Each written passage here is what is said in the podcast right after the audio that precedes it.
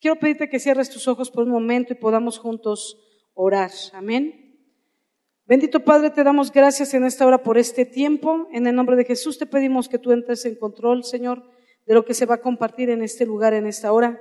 Que tu palabra no vuelva vacía, Señor, sino que cumpla el propósito por el cual está siendo enviada. Declaro en el nombre poderoso de Jesús, Señor, que este tiempo, Señor, en tu palabra nos va a llevar a amar tu palabra, a valorarla, Señor, a atesorarla y a entender, Señor, que la sabiduría en ella, Señor, vale más que el oro y que la plata.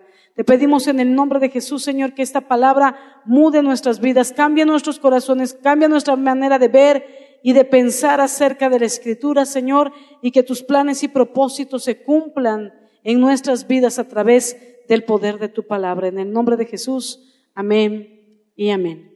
Gloria a Dios, hermanos. Pues entonces, quiero comentarte que he titulado esta enseñanza En busca de respuestas sabias. ¿Verdad? ¿Cuántos muchas veces andamos buscando respuestas en la vida, en nuestras situaciones? Bueno, quiero compartirte acerca de este tema, En busca de respuestas sabias. Y vamos a ir a el libro de Primero de Reyes, en el capítulo número 10, y vamos a leer del versículo 1 al versículo 13 mientras buscas primero de Reyes 10, 1, quiero comentarte, hacer una reseña rápida acerca de lo que vamos a hablar. Vamos a hablar acerca de la visita que hizo la reina Basti al rey Salomón. Pero antes quiero darte un pequeño antecedente de lo que es el rey Salomón. El rey Salomón fue el hijo del rey David. Cuando David muere, su hijo Salomón toma el trono, es el sucesor al trono. Y entonces él era joven y entonces busca de Dios y Dios le dice, ¿qué quieres que te haga? ¿Qué quieres que te dé? Y entonces eh, le busca en oración, ¿verdad? Y Salomón le dice, dame sabiduría para dirigir a tu pueblo. Entonces Dios se sorprende de lo que Salomón le pide, ¿verdad? Y entonces dice, wow, porque no me pediste dinero, no me pediste riquezas, ni me pediste algo para ti personal. Por tanto, te voy a dar sabiduría como nunca nadie en la tierra ha tenido y nunca nadie tendrá, pero también te voy a añadir riquezas. Vas a ser inmensamente rico. Y entonces Dios estuvo con él el tiempo de su reinado y así, ¿verdad? Pero entonces Dios cumple esto en, en, Salomón y le hace un hombre sumamente rico, pero un hombre sumamente sabio. No había otro y nunca se ha levantado otro tan sabio como él, como Dios lo prometió. Y entonces uno de los eventos que leemos más adelante es, eh, después de que Dios habló con, Salomón, eh, fue una ocasión donde traen ante Salomón un problema que había entre dos mujeres. La situación es que estas dos amigas vivían juntas, ambas habían tenido hijos recién nacidos, bebés. Vivían en la misma casa y nos cuenta la palabra que ambas se acuestan y una de ellas dormida aplasta a su bebé. Y entonces, cuando se da cuenta que lo aplasta, lo mató, lo había matado al aplastarlo, pero cuando se da cuenta, toma su hijo muerto y lo pone en el lugar del bebé de su amiga y toma al bebé vivo de su amiga y se lo trae con ella a su cama.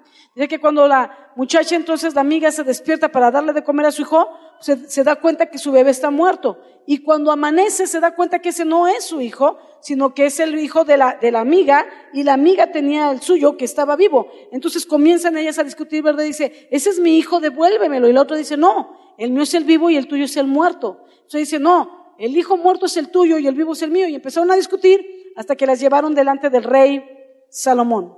Entonces, eh, empieza esta misma discusión, le explican a Salomón lo que está pasando, pero no cambiaban de tema, la discusión era la misma, ¿no? Cada una decía todo el tiempo, el hijo vivo es el mío, el muerto es el de ella, y la otra decía, no, el hijo vivo es el mío, el muerto es el de ella, y así discutían y discutían.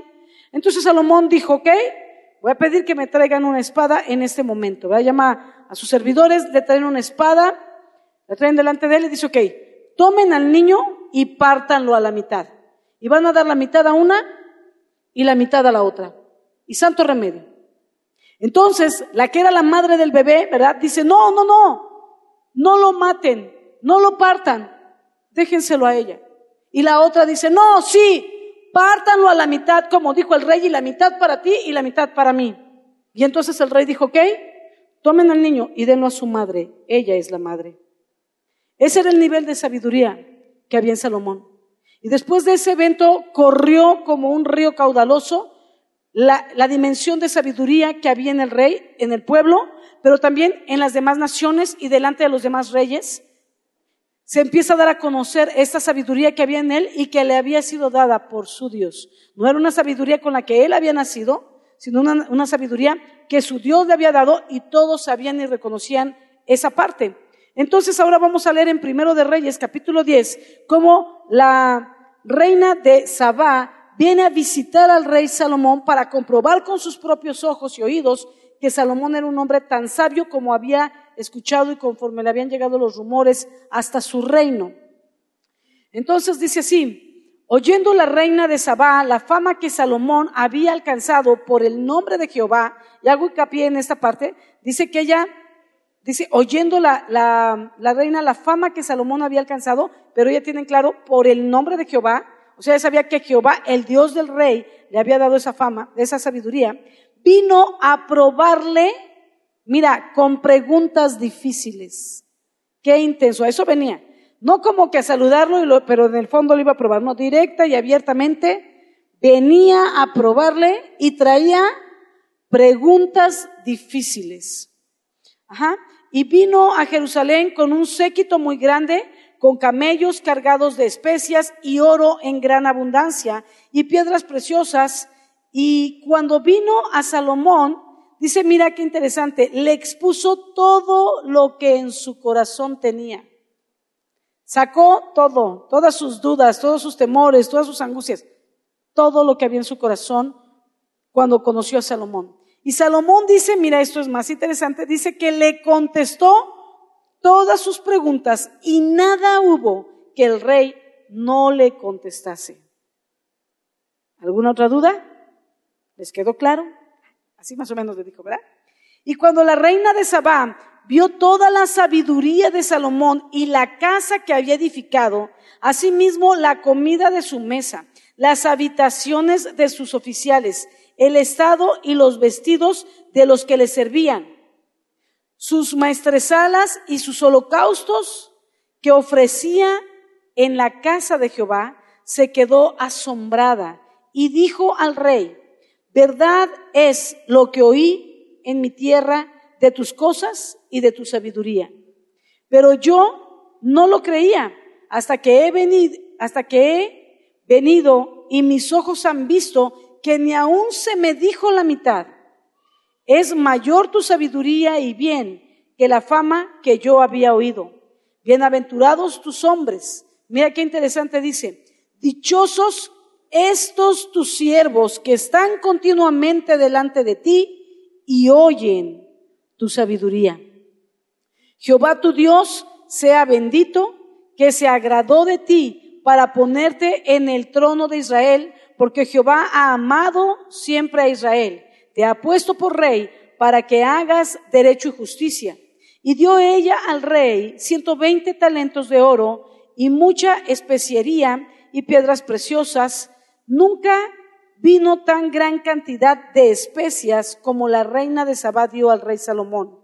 La flota de Hiram, que había traído el oro de Ofir, traía también de Ofir mucha madera de sándalo y piedras preciosas. Y de la madera de sándalo hizo el rey balaustres para la casa de Jehová y para las casas reales, arpas también y salterios para los cantores. Nunca vino semejante madera de sándalo, ni se había visto hasta hoy. Y el rey Salomón dio a la reina de Sabá todo lo que ella quiso y todo lo que ella pidió, además de lo que Salomón le dio. Y ella se volvió y se fue a su tierra y con sus criados. Qué intenso relato de la reina. Es de la vida real. Está en la historia, está escrita también en los libros de, de ahora déjame ver, te digo, de Arabia, donde registran, ¿verdad? Todo lo que la reina de Sabá hizo y registran esa visita y registran todas estas cosas que estamos leyendo acá. Entonces, Podemos ver todos los detalles cuando leemos con detenimiento. Yo cuando lo leía dije, wow, esta reina de Sabá me recordó a todas nosotras. Así somos, ¿no? Te invitan a la casa de alguien y ahí estás, qué bonito mantel, ay, lo traje de brujas, ahorita lo reprendemos, ¿no? Y así, ¿verdad? Y entonces todo la vajilla, no, pues ese es de Los Ángeles, ay, qué linda está, ¿no? Y esto y lo otro, y vemos la vajilla y, y, y, la puertita del mueblecito y el foquito y la lámpara. Y, ay, tiene ahí una catarinita pegadita en el, en todos los detalles nos fijamos, ¿verdad? Y luego ya así hablando entre amigas, ¿verdad? No, y entonces que estamos hablando de moda, de la, ay, yo tengo un saco parecido, mira, bien, pásate, súbete. Y los pasamos a las, las pasamos, porque solo las mujeres, a los cuartos, les abrimos el closet para enseñar un abrigo, ya te vio toda tu colección de zapatos de Andrea y de Class y de todo lo demás. ¿Verdad? Y así somos, ¿verdad? Todos los detalles, en todo nos fijamos. Manita, ¿dónde lo compraste? No te muestras si me ¿Cuánto te costó si no es indiscreción? Así somos, ¿verdad? Dice que la reina hasta los botones de oro de los sirvientes de Salomón, o sea, hasta en los botones se fijaba. ¿Por qué? Pues porque es mujer. Arriba las mujeres, amén. Esas son las mujeres que tenemos aquí. En cambio los hombres, arriba los hombres, porque Charlie, en cambio los hombres, o sea, sonó como pero, ¿eh? Entonces Charlie sí. Pero lo tengo que decir, Charlie. Y que Leti te compre tu pantalla. ¿Está bien así? Leti, amiga, cómprale la pantalla. Ok. En cambio los hombres, cuando tienen visitas de hombres, ¿verdad? No pasan de la sala. Nunca andan paseando a sus amigos por toda la recámara, el jardín de adelante, el de atrás. No, no, no. Pero ¿sabes por qué quedan hasta la sala ambos? Porque de por sí les cuesta luego platicar a veces, ¿verdad? A unos, porque otros sí fluyen como la pastora, ¿no? Hijos espirituales míos, ¿no? Pero este, pero casi siempre así de, no, pues este, gracias por venir. Sí, este, hombre, gracias por la invitación.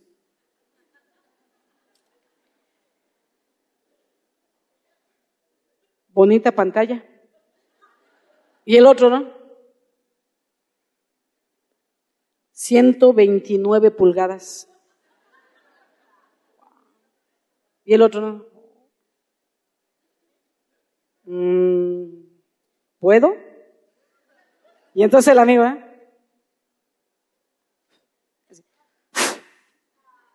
Adelante. Control con 428.237 funciones. Puedes ver 527 películas al mismo tiempo, 18 noticieros y 24 eh, canales deportivos. Y el otro, wow. Todo al mismo tiempo. Y si aprietas el botón rojo, tienes pantalla touch. Wow. ¿Dónde la conseguiste? Japón. Eso es todo y después se sientan a ver como 20 películas al mismo tiempo, que solo ellos pueden tener la trama de todo o arman su propia película, porque así hacen, ¿verdad? Como todavía no llega esa pantalla, lo que hacen es que le cambian, le cambian y uno así de, le cambian, le cambian, le cambian, le cambian, le cambian, le cambian. ¿qué viste? Una película, ¿no? Y te cuentan una película, pero tiene el principio de una, lo de en medio, el final del otro. Hasta le meten comerciales y creen que era parte de la película, ¿no? Y luego la parte que se perdieron cuando estaban dormidos y cierran con el comercial de Ariel, ¿no? Pero bueno, dicen, bueno, está bien, si eso les gusta a los varones, venga el aplauso para los varones, ¿verdad? Venga el aplauso. ¿Qué haríamos sin ellos nosotras? Tan contentos que están con una tele ellos, ¿ven? Mientras nos tengan contentas con los zapatos en el closet. Y Venga, otro aplauso para ellos.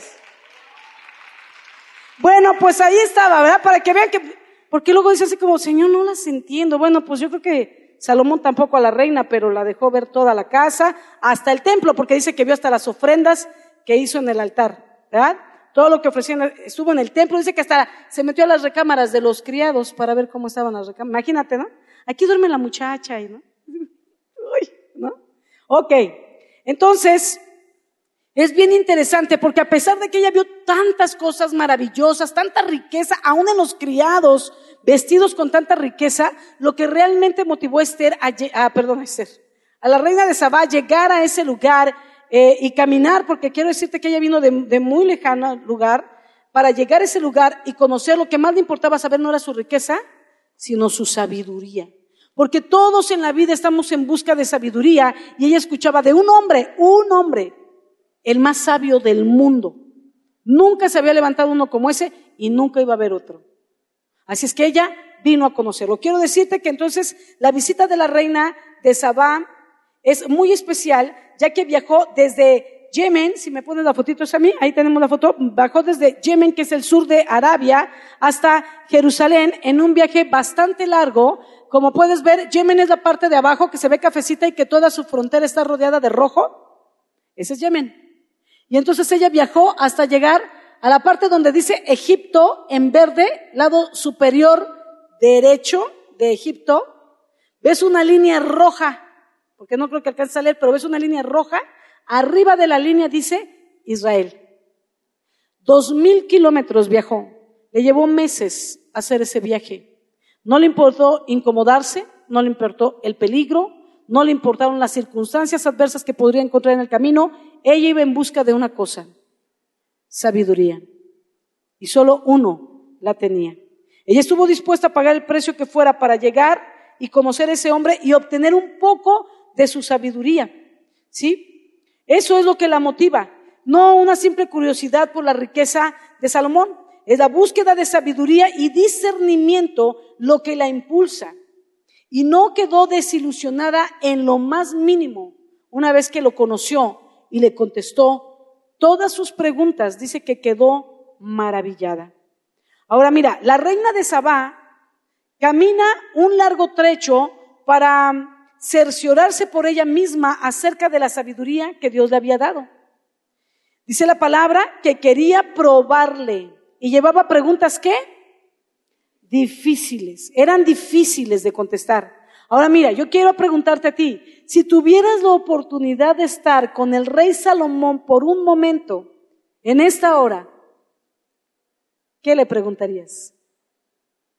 ¿Qué le preguntarías? Piensa por un momento. Salomón va a entrar en un momento. ¿Qué le preguntarías? Piénsalo. ¿Tendrías preguntas difíciles para él? ¿Preguntas que valgan la pena? ¿Preguntas de alto grado de interés para tu vida? ¿Qué le preguntarías? Quizá le preguntarías, quiero que mientras vayas pensando, ¿eh? mientras yo sigo avanzando, pero ve pensando una buena pregunta o varias buenas preguntas que le harías interesantes. Porque imagínate que, pues no, imagínate, es el rey Salomón, no sé cómo. O sea, la número uno que no debes de hacer es cómo estás. O sea, por favor. Esa yo te la respondo al rato. Bueno, ya una vez te la contesto, ya está muerto. o sea, no está. Bueno, sí está bien, sí está con el Señor, ¿verdad?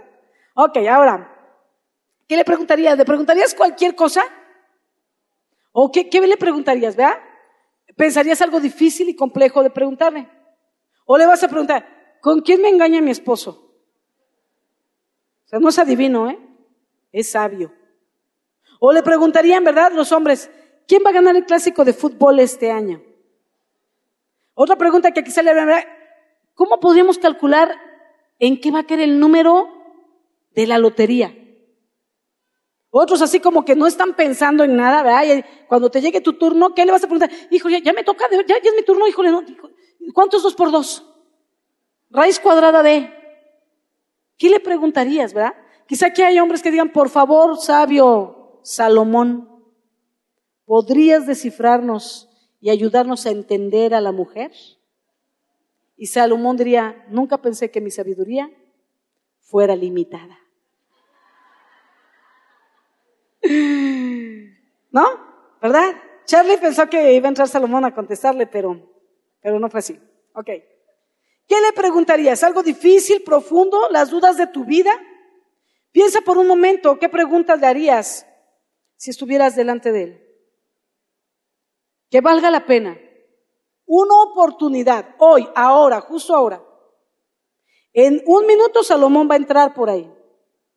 Tienes que tener tus preguntas listas, porque no tenemos mucho tiempo. ¿Qué le preguntarías? Anota tus preguntas. Que sean profundas, difíciles. Lo que más te ha costado entender en la vida, aprovecha para preguntarlo. Por eso viajó tan largo la reina de Sabá. Ahora mira,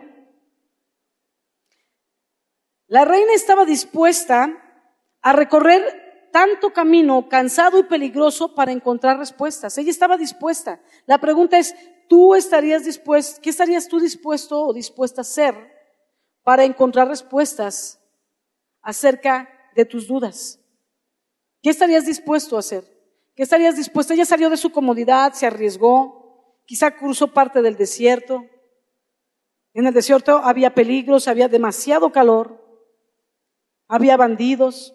Si venía por el mar, había peligro también por el mar.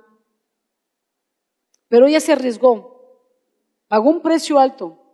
Y no solo eso, ¿eh? Quiero decirte, trajo además riquezas. Dice que trajo oro, madera de, sándalo, trajo eh, em, especias eh, que eran carísimas en ese entonces las especias. Trajo de lo mejor, porque quiero decirte algo, la sabiduría atrae riqueza a tu vida. Más que nosotros sobramos al revés, siempre queremos tener riqueza. Pero cuando no tienes la sabiduría, esa riqueza que llegó a tu vida se te va como llegó. Porque no sabes cómo multiplicarla, porque no sabes cómo usarla, no sabes cómo honrar y glorificar con ello a Dios. Entonces así como llega, se va, porque tienes riqueza con necedad, mala combinación. Pero lo que debemos de buscar primeramente es la sabiduría. Y Él añade la riqueza cuando sabe que tienes la capacidad para cuidar, invertir, reproducir, multiplicar y aplicar la riqueza de una manera correcta. ¿Sale? Entonces, ¿tú qué estarías dispuesto a hacer? ¿Qué estarías dispuesto a sacrificar para alcanzar sabiduría, respuestas sabias a tus necesidades y dudas? ¿Sabes? La Biblia no nos dice cuáles fueron esas preguntas difíciles que la reina trajo para Salomón. La Biblia tampoco nos dice cuáles fueron las respuestas que Salomón le dio, solo sabemos que le contestó todas sus preguntas y que lo hizo con sabiduría. Pero quizá esas preguntas y respuestas no están escritas porque aunque eran importantes para la reina de Sabá, quizás no lo son para ti, para mí. Pero lo que sí es importante para nosotros es que cada uno tenga las respuestas a las propias necesidades, a las propias dudas que tiene el día de hoy. Eso es importante para nosotros. Una vez más te pregunto, ¿qué estás dispuesto a hacer para recibir esas respuestas? ¿Sabes? La reina fue, como te decía Salomón, caminó o recorrió dos mil kilómetros para encontrar respuestas en la sabiduría del rey. Esa sabiduría que Dios le había puesto. Pero quiero decirte algo, que ya lo había mencionado. ¿Ya tienes las preguntas? Pero el rey Salomón murió. Lo invitamos, pero no pudo llegar a contestar tus preguntas, tus dudas, tus necesidades.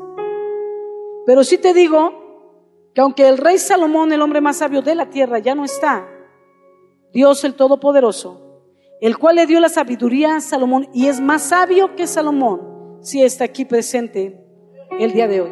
Amén. Él vive por los siglos de los siglos. Él es sumamente sabio no le dio a Salomón toda su sabiduría, solo lo hizo el hombre más sabio de la tierra, pero jamás le entregó toda la sabiduría que había en Dios. Pero ese Dios vive y está aquí presente, tu Dios y mi Dios. Y Él está listo con esa misma y más alta sabiduría para contestar nuestras dudas, nuestras preguntas, nuestras necesidades y dejarnos maravillados como lo hizo con la reina de Saba, porque no fue Salomón, sino la, sabiduría de Dios en Salomón. Amén. Ahora, la pregunta es, ¿cuánto estamos dispuestos a invertir tiempo, esfuerzo, sacrificio en orar y leer la palabra para que Dios nos hable genuinamente y encontremos en su palabra las respuestas a nuestras preguntas? Porque, sabes, Él está aquí y Él está hablándonos. Dejó toda su palabra y sabiduría escrita en este libro. Está aquí. Y solo tenemos que venir y buscar. Aquí hay sabiduría. Sabiduría que va a aclarar nuestras dudas, que va a quitar nuestros temores, que va a marcar nuestro camino, que nos va a dar dirección, propósito y sentido en la vida. Aquí está. ¿Sabes? Pero hay veces que la gente quiere escuchar respuestas, pero quiere que la respuesta sea lo que quiere oír. A veces van con, con un anciano, y piden consejería, Dejo o no mi trabajo porque me cae gordo mi jefe. No, no dejes tu trabajo. Va con el otro anciano. No, es que yo veo que como que tú tienes más unción, hermano. Dejo o no el trabajo. No dejes tu trabajo. Híjole. No estará tu esposo, quiero una cita. Es que es como son los otros ancianos, pero tu esposo está lleno de unción, hermana Lili. Y necesito un consejo sabio. Y, yo lo veo que él es bien sabio. Y cuando le dan la consejería, dejo un trabajo. No lo dejes. Híjole. Y empieza a recorrer y a peinar a todos los líderes. Y cuando todo el mundo le dice, no dejes el trabajo, entonces busca a alguien más, ¿no? Y entonces encuentra un hermano cruzando la puerta de cristal y dice, ¿no es él el que se convirtió ayer? Le voy a preguntar a él. ¿verdad? Y va con un hermano nuevo para pedirle consejo. ¿Dejaré o no mi trabajo? Y el nuevo, que ni lo conoce, ¿verdad? dice, tú no me conoces, pero yo te vi ayer y en cuanto te vi, no, hombre, este hombre lleno de sabiduría. Dame un consejo, amigo, hermano. ¿Dejo o no mi trabajo? Y el nuevo, va, pues como ni lo conoce, dice, pues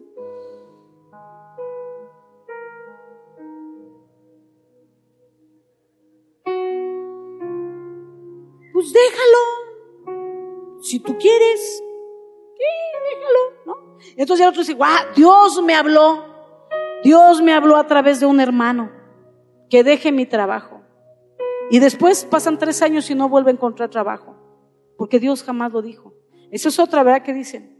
Las, viene con nosotros a pedirnos consejos y dicen, Dios me habló y me dijo que con esta me voy a casar. ¿no? Y uno dice, yo no creo que fue Dios. No, si Dios me dijo, no, pues si Dios te dijo, me amarras las manos, las bocas, todo. ¿Qué te digo si Dios habló? Y Dios es sabio. Con eso nos callan para que no digamos la verdad de la situación, para que no los confrontemos con la palabra y les digamos, esto es lo que Dios dice en su palabra. No, pero a mí Dios me dijo. Bueno, pues ya salió quien tiene la revelación total, ¿verdad? Y los dejamos con su palabra que Dios les dio hasta que se estrellan. Y eso ellos dicen, no, sí, en ese entonces reconozco, pero hubiéramos querido evitarles el dolor. ¿Me explicó? Pero yo estoy hablando de respuestas de verdad sabias, esas respuestas que vienen de parte de Dios, que aunque no te guste escuchar, estés dispuesto a obedecer, porque sabes que sabes que en esa respuesta llena de sabiduría vas a hallar salida a tus problemas, consuelo a tu dolor, esperanza a tu vida para los tuyos. Ese tipo de respuestas, la que viene del Señor. ¿Sabes? De eso se trata venir a la palabra de Dios. Venir y poder escuchar a Dios, hablar a nuestras vidas. Yo me recuerdo que hay una imagen luego que ponen en, como la he visto así como en Facebook o así, si Sammy nos las pone, por favor. Es, es esta imagen de ese hombre sentado, como un viejito ahí con su Biblia abierta y unos libros ahí. Y Jesús está sentado ahí también, este, como con un libro abierto, que es la palabra, ¿verdad? La luz, que representa como la palabra que está entrando. Pero lo que me gusta, había una leyenda cuando yo lo vi, me gustó y tomé solo eso y quité la parte de la leyenda, pero me la aprendí, porque me marcó la vida. Y tenía una leyenda que decía, la Biblia es el único libro que cuando se lee, el autor está presente. Wow, eso es apasionante. Y me encanta la imagen porque como que ya te da una idea de todas las veces que estás haciendo el devocional con tu familia y Jesús está en tu mesa. O tienes a todos tus hijos en tu cama allí encimita y todos leyendo juntos la Biblia y Jesús dice háganse para allá. Yo también quiero estar aquí por si hay alguna duda acerca de mi libro. Es así de interesante leer la Biblia. Tú te sientas a leer, Él se sienta a tu lado a contestar. Por eso en esta hora quiero dejar en tu corazón esta semilla y que puedas entender cuán valiosa es la palabra de Dios. Cuán valioso es venir a la palabra porque en ella hay sabiduría. Y mira lo que decía eh, la reina de Sabá.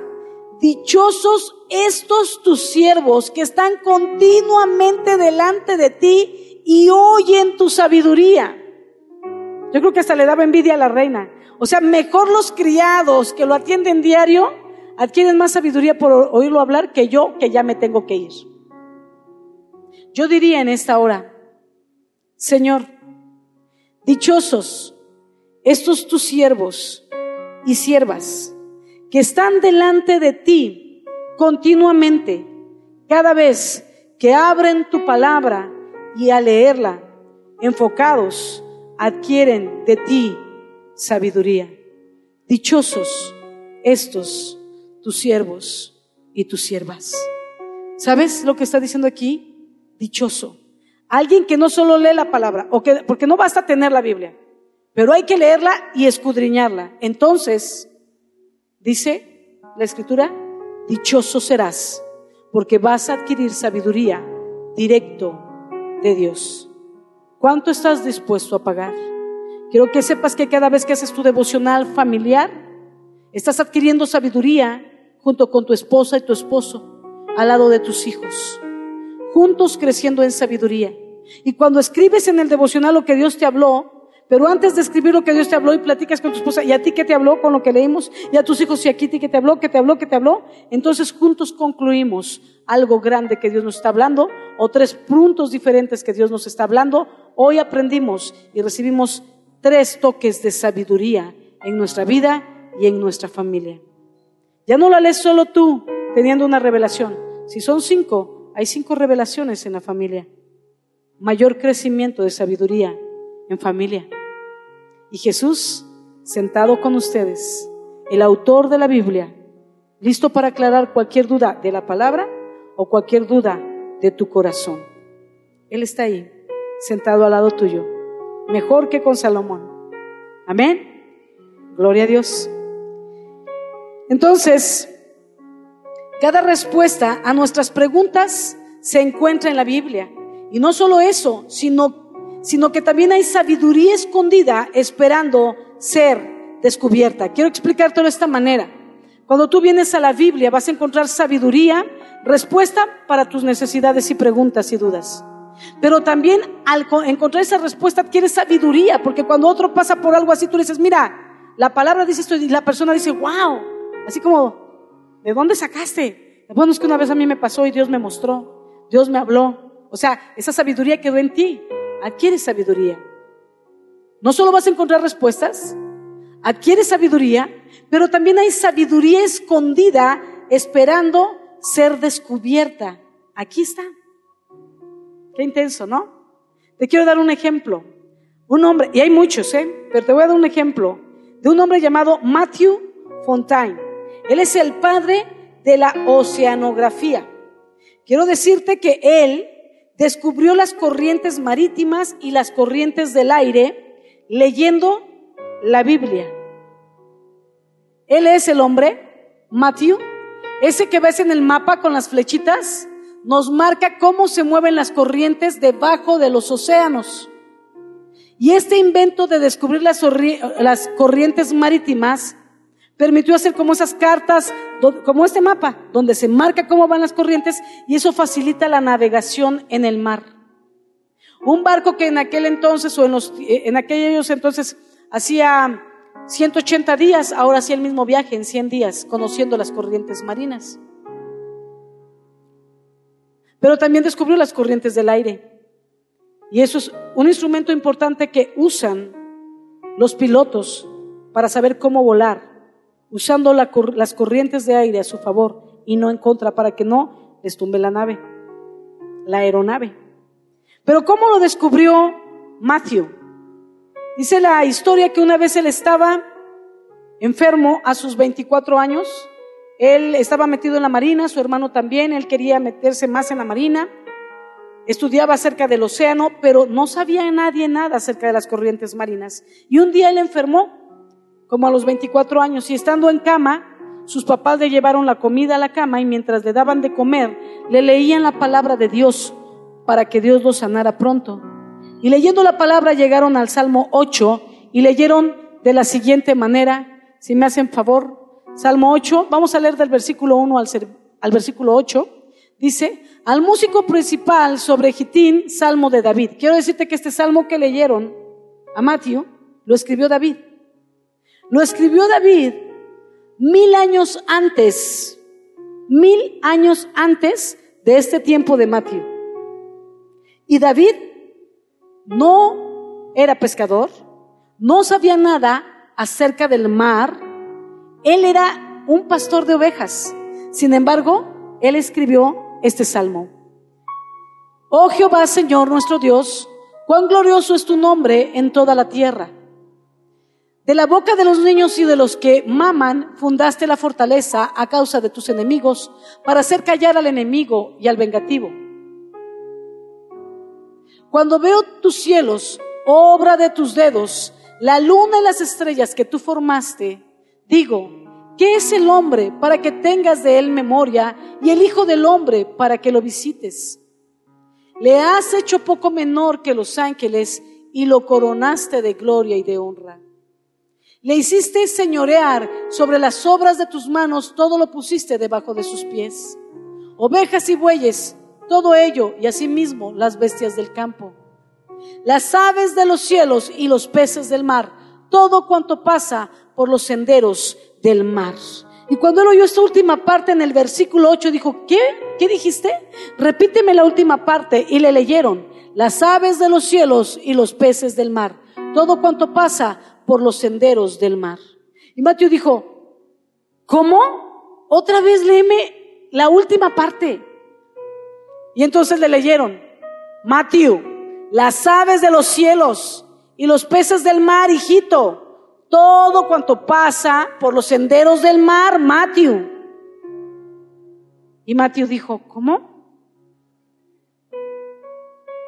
¿Hay senderos debajo de las aguas? La Biblia dice que hay caminos debajo del mar. Si la Biblia lo dice, es verdad. Así es que se levantó y comenzó a estudiar y a investigar, a descubrir dónde estaban los caminos, porque para él ya era un hecho que había caminos, porque la Biblia lo decía. Y encontró los caminos debajo del mar. Y esos caminos son las corrientes marinas. Y eso lo llevó a ser este descubrimiento. Y así como ese hay muchos otros. A mí me impresiona que cuando Galileo Galilei dijo que la tierra era redonda, lo trataron como un loco. Lo enjuiciaron y lo condenaron. Pero le dieron una oportunidad y le dijeron, mira, te vamos a perdonar, no te vamos a meter a la cárcel o al manicomio, pero te vamos a pedir algo. Tienes que retractarte de lo que dijiste, que la tierra es redonda. Y lo hicieron jurar sobre la escritura, sobre la Biblia que la tierra no era redonda. Cuando hay citas en la Biblia que hablan de la redondez de la tierra. Yo no sé si él no era cristiano, pero si era, no leía la Biblia.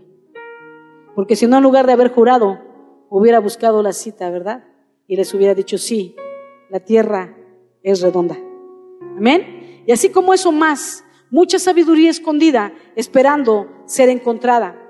Déjame leerte unas citas rápidas, unas porciones más. Em, dice la palabra de Dios en Santiago del 1 al 5, del versículo 5 al 7, el que tenga falta de sabiduría, pídala a Dios, el cual da abundantemente y sin reproche a todo el que se lo pide. Pero pida con fe, no dudando nada, porque el que duda es semejante a la onda del mar que es llevada de un lado a otro. Sabes, la sabiduría es para todos. Solo tienes que pedirla y pedirla con fe. Entonces la vas a recibir.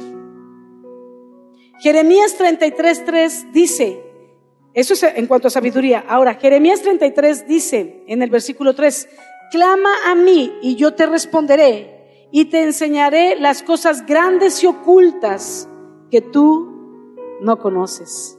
Hay sabiduría oculta esperando para los que tienen curiosidad en las cosas del reino, en la palabra de Dios. Ahí están todavía cosas latentes, esperando que alguien las encuentre, las descubra y las saque en nuestros tiempos a la humanidad, para bien de todos nosotros y para gloria de Dios. Pero solo es para aquellos que escudriñan la palabra. Amén. En ella encontrarás las respuestas a tus dudas cada día de tu vida. Yo quiero animarte a tomar la decisión de emprender este largo viaje en busca de la preciada sabiduría de Dios. A ella le llevó unos meses llegar. A nosotros este viaje nos va a llevar toda la vida. Pero es un viaje apasionante porque día a día vas a estarte encontrando con su sabiduría. Día a día vas a estar encontrando respuestas a tus necesidades, a las necesidades de tu familia, a las dudas había en tu corazón, a la dirección que necesitabas para el camino que Dios ha preparado para ti. Vas a encontrar también sabiduría escondida en la escritura. Y cuando tú vayas a leer la palabra cada día, lleva contigo tus preguntas, las preguntas que anotaste el día de hoy, porque pronto el Señor las va a responder. Cuando vayas con Él, Él te las va a revelar a través de la sabiduría de su palabra. Si tú le buscas de todo corazón, no solo encontrarás respuestas a tus preguntas, pero también salida a tus problemas y, como te decía hace rato, dirección en todos tus caminos. Y mira, al igual que la reina de Sabá, yo sé que no quedarás decepcionado de las respuestas sabias y de la añadidura de sabiduría que Dios va a traer a tu vida. Conforme Él vaya contestando las preguntas que hoy anotaste, ráyalas con rojo para marcar que tienes un Dios sabio, que habla tu vida, que te da respuestas en medio de tus necesidades, en medio de tu angustia, en medio de tu dolor, en medio de tu desesperanza, en medio de esas interrogantes que todavía no has alcanzado a contestar. Quiero terminar este tiempo y para terminar hoy quiero con la Biblia contestar una pregunta compleja, así como las que llevaba la reina Esther. Sé que es compleja porque es una pregunta muy común, una pregunta que muchos nos hemos hecho, yo creo que la mayoría de los humanos nos hemos hecho esta pregunta alguna vez en nuestra vida y la respuesta también está en la Biblia.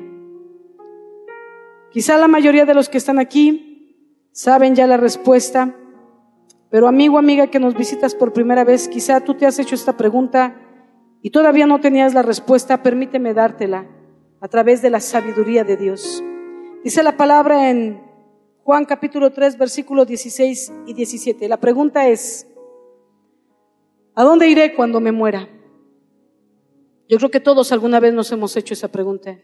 ¿A dónde voy a ir cuando me muera? ¿Hay vida después de la muerte? Y si la hay, ¿a dónde me voy a ir? ¿Será que existe el cielo y el infierno? ¿Seré lo suficientemente bueno para ir al cielo? ¿O no alcanzo? La palabra de Dios nos contesta. Dice que de tal manera amó Dios al mundo que ha dado a su Hijo unigénito. Ese es Jesús. Para que todo aquel que en Él cree, en Jesús, no se pierda, mas tenga vida eterna. Si la Biblia dice que hay vida eterna, hay vida eterna. La Biblia dice que hay corrientes marinas y existen. Porque no envió Dios a su Hijo al mundo para condenar al mundo, sino para que el mundo sea salvo de una muerte eterna y dolor eterno y pueda ser salvo para vida eterna por medio de Jesús. El que en Él cree, el que cree en Jesús, no es condenado, pero el que no cree, mira qué intenso dice aquí, ni siquiera te tiene que condenar Dios. Dice, el que no cree ya ha sido condenado porque no ha creído en el nombre del unigénito Hijo de Dios. Y esta es la condenación. Bueno, voy a leer hasta ahí, hasta el 18. La misma Biblia nos da la respuesta. Hay un lugar de tormento eterno, pero un lugar de bendición, de paz y gozo eterno. Es fácil de saber si vas o no. El que cree en Jesús como su Señor y Salvador, porque el Padre envió al Hijo a morir por nuestros pecados, dice la palabra, Él paga el precio por ti. Lo único que te queda a ti ya no tienes que pagar por pecados, sino recibir el regalo de Jesús de vida eterna, porque Él pagó por tus culpas. Cuando tú lo crees y lo recibes, dice aquí que el que cree en el Hijo de Dios tiene vida eterna, pero el que no cree ya ha sido condenado. Claro, mientras no vayamos a su presencia, siempre está la oportunidad y el tiempo propicio para poder creer y tener esa vida eterna. Sí hay dos lugares, un lugar eterno y un lugar de condenación. La Biblia es clara. El que cree en Jesús tiene la vida, el que cree, el que no cree es condenado. La Biblia es clara en este versículo como en muchos otros que avalan lo mismo que la salvación es por medio de Jesús. Nunca vas a encontrar en la Biblia una cita que diga que por alguna religión puedes tener vida eterna. ni la católica, ni la cristiana, ni los mormones, ni los testigos, ni siquiera los judíos. ¿Por qué digo ni siquiera? Porque Jesús era judío. Él era judío. Y jamás dijo, conviértete a mi religión para que te lleve al cielo. Jesús lo que dijo fue, yo.